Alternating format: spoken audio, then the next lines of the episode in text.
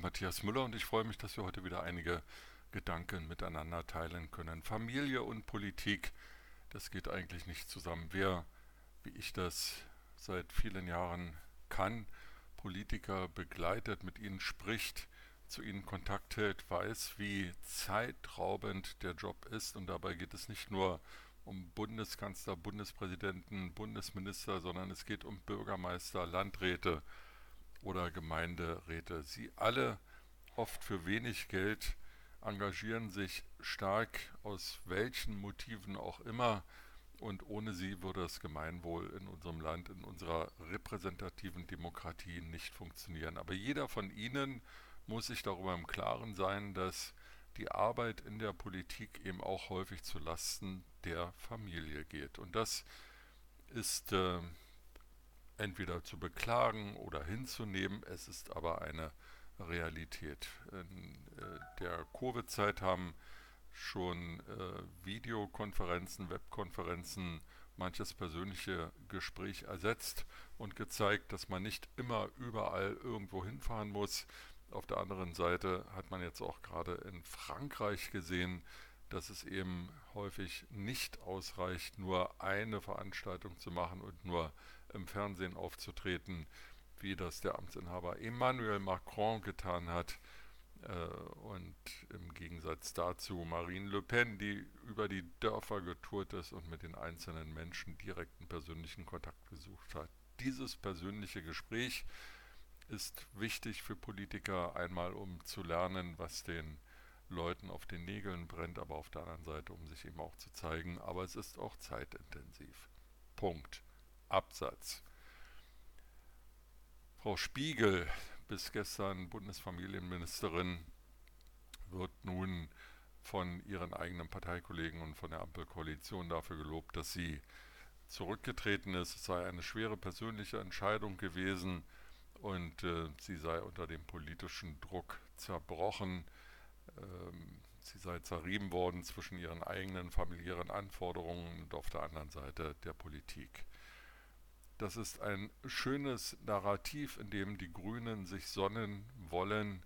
Allerdings entspricht das nicht der Wahrheit. Frau Spiegel ist nicht daran zerbrochen, dass sie zwischen ihrer Familie und der Politik zerrieben wurde. Sie ist zerbrochen an ihren eigenen Unwahrheiten und an den Auftritten, die sie selber äh, hingelegt hat. Äh, wenn es stimmt, was ich überhaupt nicht bezweifle, dass ihr Mann krank ist, wenn es stimmt, was ich überhaupt nicht bezweifle, dass ihre Kinder unter Corona gelitten haben, dann hat Frau Spiegel niemand dazu gezwungen, Amt um Amt um Amt anzuhäufen und immer mehr sich in die Politik zu versenken. Sie hätte durchaus auch einen Schritt beruflich zurück machen können oder seitwärts gehen können um stärker für ihre Familie da zu sein, stärker mit ihren Lieben zusammen zu sein. Nein, sie hat nicht nur ein weiteres Ministeramt in Rheinland-Pfalz bekleidet, sie wurde auch noch Spitzenkandidatin für Bündnis 90 Die Grünen. Alles zu einer Zeit, als ihr Mann bereits krank war und die Kinder unter den Corona-Lockdowns litten. Niemand hat sie dazu gezwungen, sie hat das alles freiwillig getan um politische Karriere zu machen. Und äh, darüber hinaus hat sie auch niemand gezwungen, Bundesministerin zu werden. Und auf der einen Seite zu sagen, ihr Mann muss jeden Stress vermeiden aus gesundheitlichen Gründen und auf der anderen Seite ihrer Familie einen Umzug vom beschaulichen Mainz in das quirlige Berlin zuzumuten. Also, auf der einen Seite müssen wir darüber nachdenken, was wir unseren Politikern zumuten, an Zeitengagement und ähm, an Vertiefung in die politischen äh, Wirrnisse. Auf der einen Seite, auf der anderen Seite muss ihnen auch ein privater Freiraum gelassen werden. Das ist völlig richtig und völlig normal und insofern muss man über die Rolle der Politiker in unserer Gesellschaft vielleicht noch einmal neu nachdenken. Aber all das hat mit Frau Spiegel nichts zu tun, denn sie hat sowohl in der Öffentlichkeit als auch vor Untersuchungsausschüssen nicht immer die ganze Wahrheit gesagt oder die Wahrheit so hingedreht, wie es ihr gerade beliebte. Und deswegen war der Rücktritt dann auch unvermeidlich, so wie es die Partei- und Fraktionsvorsitzenden und die beiden wichtigsten Minister der Bündnis 90 Grünen am Sonntag bereits ihr nahegelegt hatten Sie bat um eine zweite Chance, hat sie bekommen mit ihrem denkwürdigen Pressestatement am Sonntagabend um 21 Uhr.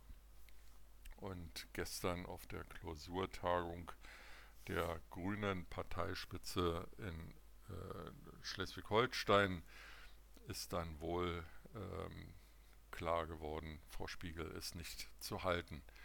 Wieder neue Unwahrheiten, die ans Licht kamen und nicht die Verstrickung, die Verknüpfung von Familie und Politik. Das sind die wahren Gründe für den Rücktritt der Familienministerin und es ist ein unwürdiges Schauspiel, dass nun Bündnis 90 Grüne nicht sofort einen Nachfolger für Frau Spiegel finden, sondern äh, nach einer Quotenfrau suchen, denn das Ministerium muss von einer linken Frau besetzt werden. Deswegen scheidet wahrscheinlich Anton Hofreiter als Kandidat aus und auch andere, weil sie entweder nicht links genug sind oder dem falschen Geschlecht angehören. All das sollte auch mal unter dem Gesichtspunkt der Diskriminierung von Geschlecht, Alter und politischer Ansicht hinterfragt werden. Also denken wir neu über unsere Politiker nach, fordern wir ihnen nicht zu viel ab und äh, behandeln wir sie als normale Menschen, eben als unsere Vertreter, als Volksvertreter. Dann vielleicht wird alles gut. Mit diesen Gedanken in den Tag wünsche ich Ihnen eine gute Zeit und freue mich, wenn wir uns bald wieder hören.